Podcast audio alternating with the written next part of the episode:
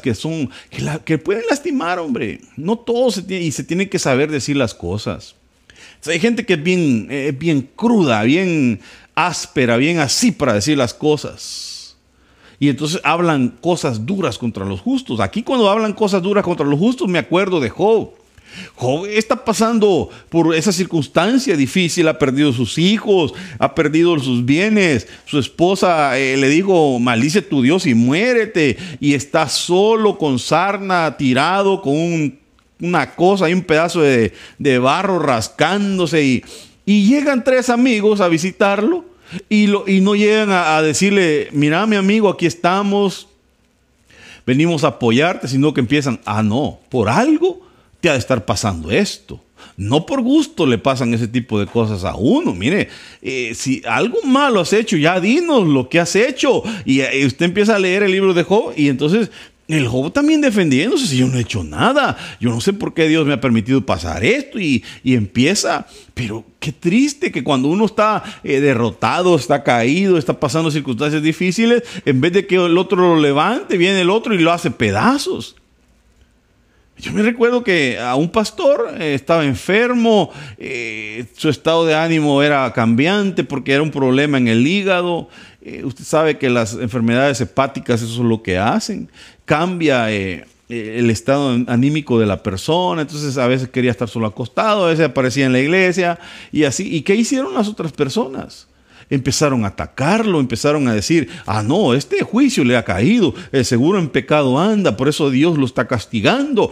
Hermano, perdóneme, ¿quiénes somos nosotros para juzgar? Porque vamos a hablar cosas duras contra un hijo de Dios y el único que juzga es Dios. Porque la Biblia dice, así como tú juzgues, así te van a juzgar. Si tú hablas cosas duras, así van a ser de duros contigo. La Biblia dice, con la vara que midieres te van a medir y con una cuarta más. a veces se nos olvida, a veces nos olvida eh, nuestra manera de actuar en contra del prójimo y se nos olvida que a nosotros también nos van a juzgar. hay gente que es bien dura, hay gente que no da oportunidades, hay gente que no tiene misericordia, es, es duro, es, es muy demasiado rígido. Imagínense un padre que es así muy rígido y que por una falta no perdona al hijo. No. Si dice que Dios perdona, como, el, como Dios perdona al hijo que le sirve, dice. Eh, tenemos que aprender a, hablar, porque a veces eso es lo que hay en nuestro corazón, dureza. Eh, dice que, que, los labios enmudezcan de los mentirosos que hablan contra el justo cosas duras y con soberbia y menosprecio. Note lo que hay también en un corazón. Puede haber menosprecio. Hablan menosprecio. Empiezan a decir, ay, este, este indio. Eh, eh, nosotros somos de otra, de otra clase. Entonces ya se empiezan a creer y hasta dicen, yo soy de descendientes europeos. Eh, por ejemplo, en Guatemala hay un tipo de persona que ellos se consideran, eh, ellos le dicen ladinos, que son un poco más blancos. Eh, si hay alguno de Guatemala ahí, me confirma, por favor, tal vez yo estoy mal. Pero yo me recuerdo en unos ocho meses que vivía allá que hay un tipo de, de persona que le llaman ladinos. No a ladinos, el que huele en la alfombra, no, sino ladinos, que son más blancos. Y entonces están los otros que son más indios. Imagínense, que esa es una, eh, ya ahí hay un menosprecio porque todo, delante de Dios todos somos iguales. Ya ahí hay un pecado, ya hay un problema en el corazón. Ya cuando la persona, es que nosotros venimos de descendientes italianos y ya eso cree que le da, ya por eso una raza blanca puede menospreciar a los otros. No, no da ningún derecho. Eh, no por ser blanco, no por ser de anglosajón, no por... No, no, no, no, no, nada nos da derecho a poder menospreciar a otros. Todos valemos lo mismo, Cristo murió por todos. Entonces, hay gente que su corazón se llena de soberbia y se llena de menosprecio. Hay gente que menosprecia. Cuando hablamos de menosprecio, no es solamente con las personas. Hay gente que menosprecia las profecías. Hay gente que menosprecia los vasos que hablan la profecía y dicen, nah, este dio la profecía, esa no la recibo. Perdóneme. Tú no puedes juzgar el vaso si el Señor utilizó hasta una burrita y era palabra de Dios. Y no por ser una burra no la iba a recibir el profeta. Dios le habló. Es que a veces te puede hablar Dios por una persona que para ti es insignificante y que tú la menosprecies, pero no sabías que era la palabra de Dios. Entonces no podemos menospreciar. No podemos menospreciar una autoridad, no podemos menospreciar un pastor. Imagínense, muchos me han menospreciado. ¿Cuántos no me menosprecian? Y tal vez dirán, no, pero ah, tal pastor, ese sí, porque ese estudió, ese sacó título. Yo no saqué título, ni estudié y no soy ni de ninguna raza especial. Soy salvadoreño, guanaco, vengo de un pueblo, ni siquiera de la ciudad. Pero cuando Dios dice, a ti te escojo, a, a ese escoge a, lo vil y lo menospreciado, dice el Señor, escogí para avergonzar a aquellos que se creen mucho. Hermano, estoy hablando con usted, usted que me están oyendo, ustedes que me están viendo ahí, los estoy viendo aquí también yo. Eh, bueno, aunque sea sus nombres, eh, Dios te dice, aunque tú te sientas menos, aunque tú te menosprecies, yo no te menosprecio. Tú para mí vales mucho, Señor, acabamos de leerlo, dice, y serán especial tesoro para mí porque ellos honran mi nombre, porque ellos aman mi, mi nombre, me respetan. Mientras tú ames a Dios y lo honres, el Señor te va a valorar, el Señor te va a levantar, el Señor te va a usar. Hermano, no importa de dónde seas, si has estudiado o no, si tienes o no tienes, cuando el Señor dice a ti te uso, te usa. Pero hay gente que usa el menosprecio.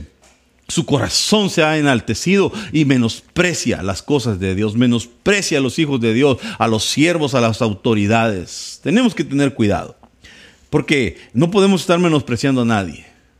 Ni se puede menospreciar entre hermanos, ni un pastor tiene derecho a menospreciar a nadie. Todos son bienvenidos a la casa de Dios. Todos son hijos de Dios, todos se merecen la salvación, ricos, pobres, todos merecen las cosas de Dios. Así que tenemos que sacar menosprecio. Es una actitud que se mete en el corazón que no es de Dios y que Dios tiene que limpiar nuestros corazones. Que no se llenen nuestros corazones de menosprecio hacia nadie. En el nombre de Jesús, hermano, que el Señor nos libre de eso. Salmos 34, 13. Salmos 34, 13. Guarda tu lengua del mal y tus labios de hablar engaño. No te guarda tu lengua del mal. Porque eh, a veces podemos estar hablando cosas que no tenemos que hablar, maldades. Porque la lengua, eh, eh, lo que está hablando de la boca, de lo que se habla, y está hablando de que todo lo que hablamos, todo lo que sale del corazón es lo que contamina. Entonces puede estar saliendo engaño. Mire, y tus labios de hablar engaño. ¿Qué pasa con aquellos que hablan solamente engaños? Hermano, que el Señor nos ayude, porque eh, no hay cosa más fea que cuando alguien es engañado y se da cuenta. Eh, pues, imagínense, un hombre engaña a la mujer y entonces eh, la engaña y no, es que mira, andaba trabajando tiempo extra y que no sé qué, y entonces la anda engañando con otra mujer. Y cuando se da cuenta, ¿cómo se siente la mujer? Hecha pedazos, eh, triste, porque el engaño eso es lo que va a provocar y el, el, diablo es el padre de toda mentira y el que practica la mentira es hijo del diablo, dice la Biblia.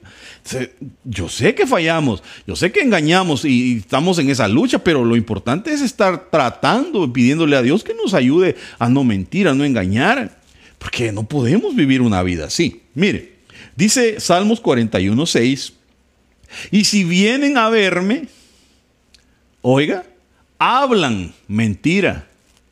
O sea, llegan a verlo. Imagínense, en este versículo imaginemos una visita, que usted recibe unas visitas y ellos llegan y empiezan a hablarle puras mentiras. Ay, cómo te amamos. Eh, qué bonita tu casa, qué, qué arregladita la tienes, felicidades, nos alegramos que el Señor te esté bendiciendo, que gloria a Dios hermano, qué bonita casa que Dios te ha dado. Entonces llegan a hablar, pero están hablando mentira, pero en su corazón, eh, dentro de ellos lo que tienen son celos, envidias, ya va a ver. Y entonces dice, vienen a verme y hablan mentira.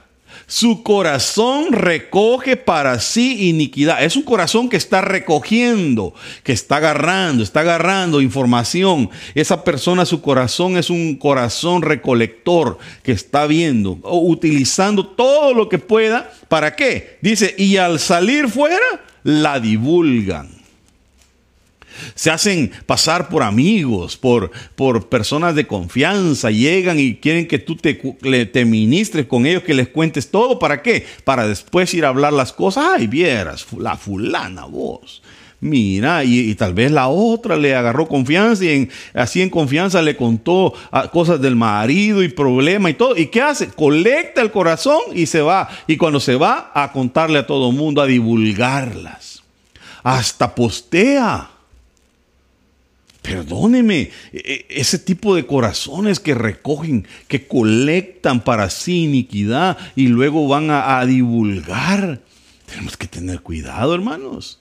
Hoy en día uno no sabe. Hoy en día uno lo pueden estar grabando. Hoy en día uno lo pueden... ¿Qué no puede pasar, hombre? Qué mal cae que, que tal vez tengas una plática así eh, de cosas que se hablan muchas veces que se tienen que arreglar y que alguien esté grabando y que después quiera utilizar las grabaciones. Perdóneme, eso no es ético. En ningún tipo de consejería, ni cuando se va a arreglar un, problema, ni nada, se debería estar grabando nada. Todo tiene que ser eh, transparente, porque hay gente que es así, hermano que eso cae mal. Hay gente que empieza, su corazón está entenebrecido, es un corazón malo. Dios nos tiene que ayudar, hermanos. Cuidado, mire, hermano, aprovechemos. Cuidado a quien metes en tu casa, hombre. Tu casa es, es, un. Es tu hogar, es tu lugar eh, íntimo. Y uno tiene que tener cuidado a quién lleva a su casa. Porque nunca sabe uno eh, las heridas del que uno ama cuando lo hieren es lo que más duele. Las traiciones de alguien que tú amas que le diste confianza.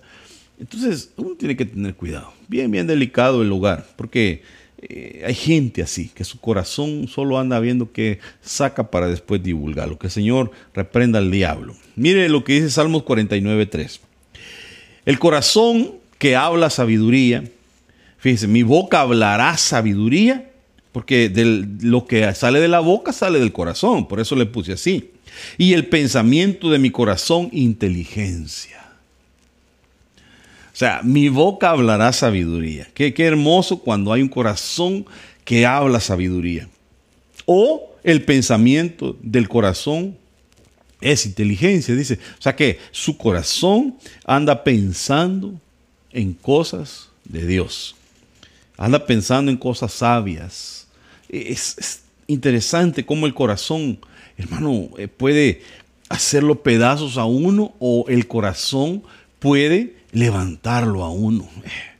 Mire, Santiago 3:14 habla acerca del corazón, dice, pero si tenéis celos amargos, oiga, y ambición personal en vuestro corazón, o sea, eh, del corazón salen las, las palabras, los pensamientos, pero ¿qué pasa cuando también en el corazón están los celos amargos? Hay gente que lo que tiene son celos amargos. Ya cuando dice celos amargos es algo fuerte, otro nivel de celos. Ya hasta una posesión de un espíritu de celos puede ser. Porque la Biblia lo habla, hay un espíritu de celos. Vemos que dice, pero si tenéis celos amargos y ambición personal en vuestro corazón. En vuestro corazón. Entonces hay, hay gente que está amargada, hermanos. Y el problema lo tiene en su corazón. Su corazón es un corazón amargo. Y están otros que son ambiciosos. Tienen ambición personal. Una persona que tiene ambición personal. Mire, un hombre que tiene ambición personal eh, eh, puede hasta pasarle encima a su esposa y a sus hijos con tal de alcanzar algo. Una persona que tiene ambición y quiere lograr algo, ¿cuántos no se casan, por ejemplo, solo por los papeles? Y tienen a la, mujer engañada y, ay, te amo, mi amor, y nomás le dan los papeles, la dejan. Pasó por encima hasta de hijos de una mujer con tal de alcanzar lo que él ambicionaba. Tremendo. Hay gente que un hombre puede pasarle encima a su familia, a su, a su mujer, a su hogar, con tal de alcanzar el éxito en un trabajo, por ejemplo, o con tal de alcanzar las riquezas de este mundo. Es capaz de abandonarlos, de dejarlos ahí solos y trabajar, trabajar y trabajar y volverse con tal de alcanzar su, su, eso que él ambiciona. Cuidado, el corazón puede estar lleno de ambición. eh, mire, eh, este tipo de ambiciones se pueden dar hasta dentro de la iglesia. Gente que tiene la ambición de un puesto, de servir en algo y que pueden hacer lo que sea por con tal de adquirir lo que ellos quieren. Perdónenme, hay que tener cuidado. No puede existir la ambición en las cosas de Dios tampoco. Entonces dice, no seáis arrogantes y así mintáis contra la verdad. Entonces, ¿cómo es una persona celosa, ambiciosa? Es arrogante, es arrogante y dice que empiezan a mentir contra la verdad, se vuelven mentirosos. Hermano, perdóneme, hay que echar fuera todo celo, hay que echar fuera toda ambición personal. Delicado, delicado. Eh, mire, Santiago 4 sigue diciendo, 4.1. Eh, ¿Saben por qué hay guerras y pleitos entre ustedes? ¿Saben por qué? Pues porque no saben dominar su egoísmo y su maldad. Fíjese. Son tan envidiosos que quisieran tenerlo todo. Y cuando no lo pueden conseguir, son capaces hasta de pelear y matar y promover la guerra que estamos hablando de, ambición. Miren lo que puede hacer una persona. Dice, son tan envidiosos que quisieran tenerlo todo, ambición, que todo lo quisieran tener. ¿Qué pasa cuando una persona lo quiere tener todo, cuando no tiene saciedad, cuando tiene algo y quiere otro y salió? Eh, mire, lo puede ver hasta en los teléfonos, tiene un teléfono y, lo acaba de comprar, era, era el iPhone 11 y nomás dicen iPhone 12 y ahora ya no lo quiere, ya quiere el 12 y no ha terminado de pagar el 12 y va a salir el 13 y el 14 y hasta va a llegar al 100 y no va a parar. Y el que tiene le funciona interesante que hay gente que no tiene esa, ese tope, todo lo que y sale una y tiene un carro y, ya no quiere ese carro, quiere otro y le ve al vecino el otro más nuevo y mejor, ahora él y, no tienen, no son felices, hombre. No son felices porque su corazón está y no está saciado. Dice que quieren tenerlo todo y cuando no lo pueden conseguir, ¿sabe qué hace? Son capaces hasta de pelear con tal de adquirir, tremendo, son capaces de matar, dice. Imagínense cuántos hijos no han matado a sus padres con tal de quedarse con una herencia. ¿Cuántos casos no hemos visto así? De hijos que mataron a sus padres por tal de cobrar un seguro, de, quedarse con... Eh, mire, la ambición, el, querer tenerlo todo, dice, eh, cuando no lo pueden conseguir, son capaces de pelear, de matar y hasta de promover la guerra. Pero no, pero dice, pero ni así pueden conseguir lo que quieren. Ustedes no tienen porque no se lo piden a Dios. Entonces, si queremos tener, hay que pedírselo a Dios y Él nos va a dar lo que necesitamos. Es que mire, no porque le pidas a Dios te lo va a dar. Dice que hay que pedir conforme a su voluntad. Entonces tú te la puedes pasar orando todos los días. Señor, yo quiero un Lamborghini. Señor, yo quiero un Lamborghini todos los días. Eh, tal vez no es la voluntad de Dios que te dé un Lamborghini. Te lo puede dar, pero no vas a tener para pagar la aseguranza. Te lo puede dar, pero no te va a alcanzar para pagar la gasolina que traga el animalito. hay gente que no piensa en ese tipo de cosas si no eres de la alta sociedad, si no tienes una entrada eh, lo suficiente, ¿cómo lo van? Hay gente que va y se jarana con su carro y, le mil dólares al mes y se le olvidó que después de eso él hizo cálculo y dice mil dólares lo puedo pagar a racito pero apretadito pero vamos a andar en un buen carro y se le olvidó que tenía que pagar aseguranza. Eh, ya ahí ya son 200 más 1200 y se le olvidó que el animal chupaba gas también bastante. Y luego se le olvida que son caros los repuestos, que las llantas, y ya no la hace. Porque no consulta, porque no pide a Dios. No era su nivel. Por eso la Biblia dice, Señor, en Salmos dice, Señor, no me des tampoco para no blasfemar de tu nombre, pero tampoco no me des mucho para no olvidarme de ti. Entonces todo, todo lleva un balance. Tú pídele a Dios. Dice, Ustedes no tienen porque no piden. Pídele a Dios y Dios te va a dar, te va a dar lo necesario, lo que tú necesitas, Dios te lo va a dar, pero tienes que aprender el secreto de la bendición, a ser feliz con lo que tengas. Porque si no, nunca vas a tener un tope. Vas a querer, querer, querer, querer, querer y nunca va a parar. Porque dice que estos quieren tenerlo todo.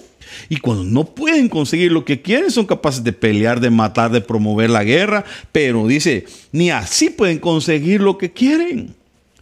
Y entonces dice, dice, dice Santiago, ustedes no tienen, ¿por qué no se lo piden a Dios? Y cuando piden, lo hacen mal, porque lo único que quieren es satisfacer los malos deseos. Entonces el corazón de esa persona está lleno de malos deseos. ¿Y cómo va a estarle pidiendo a Dios cosas así? Perdóneme, todo tiene que ser bajo la voluntad de Dios. Entonces, bien, bien delicado, hermano, cuando el corazón se llena de celos amargos y de ambición personal. Que el Señor nos ayude, ¿va? Mire Santiago 4.8 lo que dice, acérquense a Dios y Dios se acercará a ustedes. Lávense las manos, pecadores. Qué interesante va que les dicen lávense las manos. Mire, purifiquen su corazón. Purifiquen su corazón. ¿Por qué? ¿Por qué van a purificar su corazón? Pues porque lo tienen contaminado, porque lo que le han metido a su corazón no es lo que Dios quería que metieran. Por eso les dice, lávense las manos pecadores y dice, purifiquen su corazón. ¿Por qué le, van a va a decir Dios a alguien, purifica tu corazón, si no es que lo tiene contaminado? Porque puede tener el corazón lleno de un montón de cosas, de enojos, de celos, de pleitos. Le dice, purifiquen el corazón porque su lealtad está dividida entre Dios y el mundo. O sea, eh, mitad del Dios y mitad del mundo. Su corazón está contaminado. Por eso le dice, purifíquenlo. Aman las cosas del mundo, pero aman a Dios. Eh, quieren irse con Dios, sí. Sí, como el pueblo de Israel salió de Egipto, pero ellos seguían amando Egipto. Eh, estaba dividido su corazón. La mujer de Lot salió de, Sodoma, pero su corazón estaba en Sodoma y por eso volteó a ver atrás. Entonces, ahora el Señor dice, miren, purifiquen su corazón, hombre. Decídanse, no pueden estar sirviendo a dos señores. O son del mundo o, son míos, dice el Señor.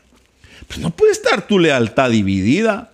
Somos leales al mundo o somos leales a Dios. No, no, no, vas a quedar mal. No puedes. Dice, o eres de Dios o eres del mundo. Pero hermano, uno tiene que decidirse.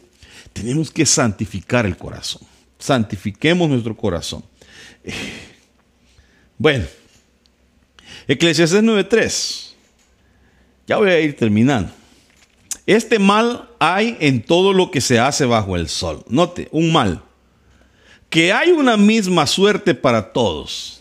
Además, el corazón de los hijos de los hombres está lleno de maldad y hay locura en su corazón toda su vida. Después se van a los muertos. Qué triste, hermano, que, que no pudiéramos evolucionar en nuestra vida. Qué triste que, hay personas que nunca maduran y su corazón se la pasa siempre lleno de maldad, su corazón es un corazón lleno de locura. Qué, triste no poder evolucionar, pero el Señor quiere que nosotros como hijos de Dios, porque mire, esto es para alguien que no ha aceptado al Señor, pero nosotros ya recibimos al Señor y la Biblia dice que somos nuevas criaturas. Las cosas viejas pasaron y ahora son hechas nuevas. Entonces nosotros tenemos que evolucionar, tenemos que llegar a parecernos al Señor. Nosotros, nuestro corazón tiene que ir evolucionando. No podemos pasar con un corazón lleno de maldad toda la vida o un corazón todo lleno de locura. Porque dice que se van a los muertos y así se van. Entonces, hermano, que, me dice, fíjese que hay, un corazón eh, que no lo gobierna Dios, sino lo gobierna la locura, lo gobierna la maldad. Y el plan de Dios es el que tiene que gobernar nuestros corazones. Cuando tu corazón se lo das a Dios, Señor, te voy a amar con todo mi corazón y le das tu corazón. Entonces se rige el corazón bajo el plan de Dios y tú le dices, Señor, lo que tú digas, eso voy a hacer. Voy a vivir conforme a tu plan y tu propósito. Qué lindo, hermanos. Qué lindo cuando nuestro corazón le pertenece al Señor. Bueno, eh, el corazón, el corazón hace una función humana, pero también espiritual. El corazón, aparte de que bombea la sangre, es un corazón que es un aparato, ¿verdad? Eh, como una especie de bomba y que recibe la sangre contaminada y la purifica y la vuelve a enviar por las por las venas y las arterias. Hay una función ahí de ida y vuelta. y que si paras nos morimos. Aparte de eso, todas las guerras son consideradas espirituales también, porque salen del corazón, porque en el corazón, eh, aparte de ser, como le digo, hacer una función humana, es también espiritual. ¿Y de dónde nacen las guerras? Dice Santiago. Las guerras nacen del corazón. Porque una persona es pleitista, porque su corazón está contaminado, porque su corazón está dañado. Una de las funciones del hombre, del esposo, es guardar el corazón de su esposa ver cómo lo sana. Aparte de que Dios lo va a sanar por medio de los pastores, de las coberturas y Él mismo, por medio de su palabra, su Espíritu Santo, el hombre también tiene que ayudar a sanar el corazón, no a, no a herirlo. Qué triste que, que haya una mujer que el hombre lo la hiere y luego la hieren los hijos. Y, ¿Cómo tendrá su pobre corazoncito? O algún hombre también, porque puede haber un hombre que lo estén abusando, que lo estén dañando, eh, que hay gente que tenga una su esposa que es guerrillera, porque aquí dice que todas las guerras son consideradas espirituales. Entonces, eh, tras toda guerra, tras todo pleito, siempre va a haber manipulación espiritual. Siempre hay un demonio, un espíritu que está actuando. Y porque detrás de ella siempre hay un espíritu que las provoca, hombre. Perdóneme, ¿usted cree que, por ejemplo, Hitler no estaba endemoniado ese tipo? Si todo lo que él hizo no fue normal. ¿Cuántos eh, eh, han habido hombres que han hecho homicidios y que han sido genocidas? Pero todo eso va, el corazón va siendo manipulado, va siendo controlado por un espíritu, es algo espiritual. Entonces el corazón es espiritual, aparte de que es lo que estábamos hablando, el aparato que, hace que nuestro, nuestra sangre corra por todo nuestro cuerpo. Pero mire, veamos qué pasa cuando hay menosprecio en un corazón. Dice Romanos 14:10, mas tú, ¿por qué juzgas a tu hermano? porque estábamos hablando de que hay gente que juzga al otro, ¿verdad? Ahora el Señor dice, bueno, ¿y tú por qué juzgas a tu hermano? O también, ¿por qué menosprecias a tu hermano? ¿Ah? Porque todos hemos de estar ante el tribunal de Cristo. Todos, todos vamos a estar ante el tribunal de Cristo. Entonces el Señor dice, mira, ¿y, tú por qué juzgas a tu hermano? ¿Por qué, por qué lo menosprecias? ¿Por qué, como decíamos, ¿verdad? Los, los hermanos de Guate allá, ¿verdad? ¿Por qué tú crees que tú eres ladino? ¿Y por qué menosprecias al otro que crees que es indio? Perdón. ¿Por qué menospreciar? Porque dice el Señor, ¿por qué juzgas? ¿Por qué menosprecias? Aquí está hablando con dos tipos. Está diciendo que hay unos que juzgan y hay otros que menosprecian. ¿Por qué vamos a menospreciar? ay, no, es que, es que nosotros somos de tal familia. No, hombre, aquí en Dios se, van a acabar esas cosas. Aquí en Dios se tiene que acabar. En la iglesia se tienen que acabar esas cosas. En la iglesia todos somos hijos de Dios, todos fuimos comprados por la misma sangre, nadie vale más que nadie. Nada que porque es de un país, de otro, ay, es que yo soy de... Ay, ve que hay, aún hay países que son famosos por creerse más que otros. Y eso es que no se lo inventa uno, es la fama que les han dado. Un argentino, un, un español. Eh, y, perdóneme, yo no estoy hablando nada, yo estoy diciendo la fama que se corre, pero en el nombre de Jesús se tiene que, ay, es que yo soy de, de, otro país, soy de otra raza, mire, soy de la high, soy de la media y este es de la clase baja. Perdóneme, en Dios no existe nada de eso allá en el cielo, nos vamos a dar cuenta que hubieron algunos que entraron que, que ni te imaginaste que van a estar mejor que ti. Porque Dios es el que conoce los designios del corazón. Y allá en el cielo nos vamos a llevar unas sorpresas, ¿verdad? No nos vaya a pasar como aquella mujer que dijo, ay, yo con este no quiero ir a la par. Por favor, señorita, sáquemelo de aquí del asiento. Eh, se creía. Entonces lo sacaron y se lo llevaron a sentar a la primera clase. Así, así va a pasar en el cielo. Allá van a haber sorpresas y van a haber unos que van a estar en lugares celestiales con Cristo y les van a dar unos grandes, unas coronas que, aquí no parecían, hombre. Pero que Dios conoce los corazones. Entonces tenemos que tener cuidado porque el corazón nuestro puede estar juzgando a los demás.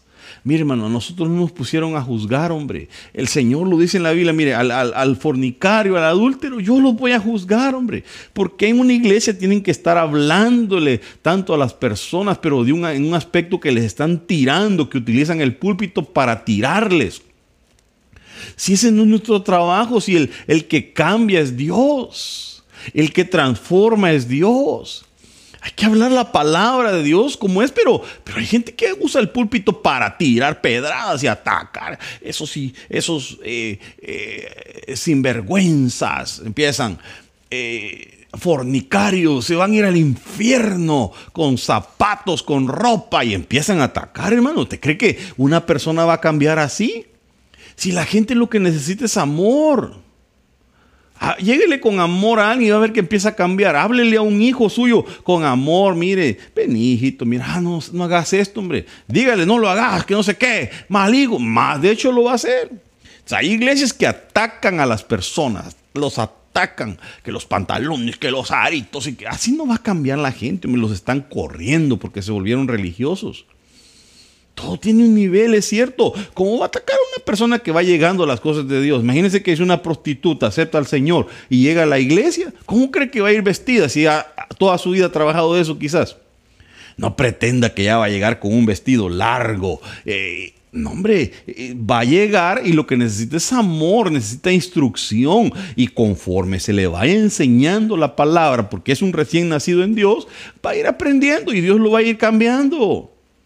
Pero imagínense, si en una iglesia llega el hombre ahí eh, que lo invitaron y llega con un su arete y, ya el pastor del púlpito, sí, que los aretes son de las mujeres y se van a ir al dia con el diablo. ¿Y cómo va? Lo va a correr, hombre. O tal vez, si va del mundo, no conoce, llega tatuado, yo qué sé. ¿Cómo? Así no se puede. No se puede, en ninguna iglesia se puede hacer eso, se tiene que tratar con amor. No podemos estar orando por, por los borrachitos, por la prostituta, para que llegue y cuando lleguen los vamos a tratar así. No, entonces todos tenemos que tener un corazón. La Biblia dice, no juzgues a tu hermano ni tampoco lo menosprecies. El Señor nos tiene que ayudar. El Señor nos tiene que ayudar para poder amar a las personas que de pronto somos tan religiosos que hay gente que dice, yo ah, no voy a las fiestas de los mundanos. ¿Y cómo le va a hablar la palabra? Claro, tiene miedo ir porque él se considera, pero nosotros como hijos de Dios podemos ir a una fiesta del mundo, no hacer lo que ellos hacen. La Biblia dice, conviértanse ellos a ti y tú no te conviertas a ellos.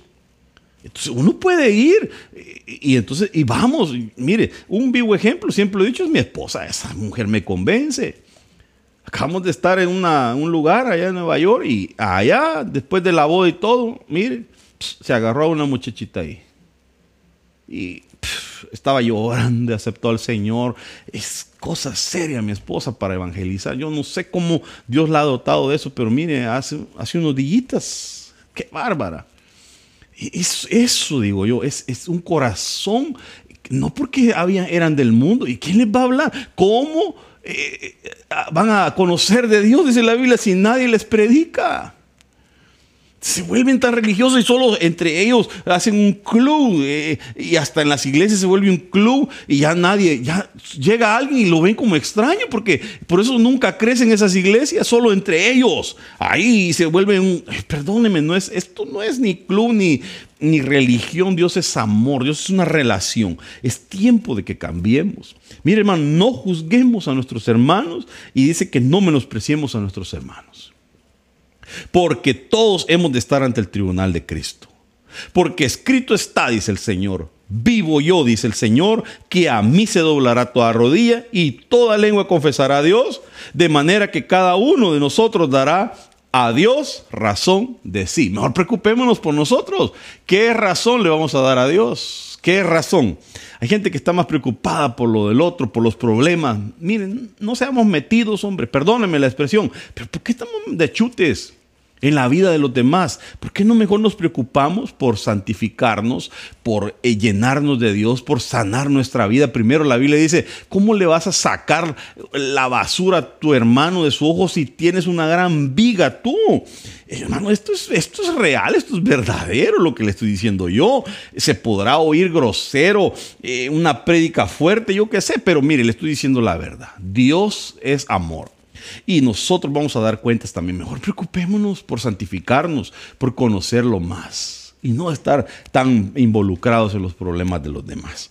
Así que, mire, esa palabra es, menospreciar es eh, poco, poca estima, menor, menospreciar, despreciar. eso me da a entender poco, me da a entender que la otra persona el que menosprecia es porque se cree más. Hermano, aquí sí que en esta vida el que se cree rico siempre va a haber otro más rico. Hay gente que porque ya tiene un millón de dólares, ya se cree la mamá de los pollitos. Perdóneme, un millón no es nada para lo que tiene el dueño de Amazon, eh, para lo que tiene su presidente. Yo no, yo qué sé hay gente que sí tiene de verdad. Y entonces, un su poquito alcanzaron y ya se cree, ya menos. Perdóneme, hermano, si Dios te va a dar, si Dios te va a bendecir, que no te afecte en tu corazón. Al contrario, crea un círculo virtuoso en tu corazón, en tu vida. Y dice la Biblia, dándote bendeciré. Y que si el Señor te da, puedas bendecir. No que te vuelvas tacaño, no, porque hay gente que le va bien y se olvida de los suyos. Hay gente que el Señor los ha bendecido y ha olvidado a su padre, a su madre allá y no los ayudan. Perdóneme, si Dios te ha bendecido es para que bendigas a otros. Si no se te va a cortar la bendición y que el Señor te guarde, hermano, que el Señor me guarde y nos guarde a todos, porque a veces podemos estar cayendo en estas cosas. Bueno, yo no sé cómo voy de tiempo, pero yo creo que ya tengo que ir terminando. Yo ya me estoy emocionando. Yo ya me estoy emocionando y espero que el Señor nos ayude. Así como dice el hermano Hugo, a veces nos volvemos hasta racistas. Hasta racistas nos volvemos. Entonces, que el Señor nos ayude, hermanos. Somos hijos de Dios y tenemos que amar a todos como el Señor nos amó a nosotros. ¿Quién eras tú? ¿Quién era yo para que el Señor nos recibiera, hombre? De verdad que eh, el Señor ha sido bueno. Dígame, ¿qué, qué, qué tan importante eras tú o yo para que el Señor se, diera y, dijera, a este, a este escojo yo? De plano, el Señor ha sido tan bueno para con nosotros. Ha sido tan bueno. Y, eso hay que guardar nuestro corazón. Hay que guardarlo y no pensar que somos, como le decía yo, la mamá de los pollitos. Es creer que no hay otro como nosotros. Perdóneme, no. Cuando, cuando Elías dijo, Señor, es que he tenido celo del, del Evangelio eh, dice él, es que me buscan para matarme y solo yo quedo, dice él. Y el Señor le dice, mira, Elitas, te me regresas por el camino donde te veniste y no te preocupes porque yo tengo a 600, tengo un remanente guardado que no han doblado rodilla. Y él no sabía, él pensaba que era el último profeta, el último samurái. No, hombre, ahí sí que no, el Señor, mire, siempre tiene un remanente, hombre. Entonces, eh, no nos creamos eh, que se vaya toda altivez, que se vaya todo menosprecio de nuestras vidas. Seamos humildes como Dios lo fue. Tenemos que ser humildes. Si el Señor fue humilde, como cordero enmudeció, no abrió su boca, fue como un cordero humilde hasta la cruz. Entonces, ¿quiénes somos nosotros? Tenemos que ser verdaderos hijos de Dios. Que Dios me los bendiga y espero que el Señor nos haya hablado Ah, de alguna manera el Señor siempre habla, su palabra es viva y es eficaz.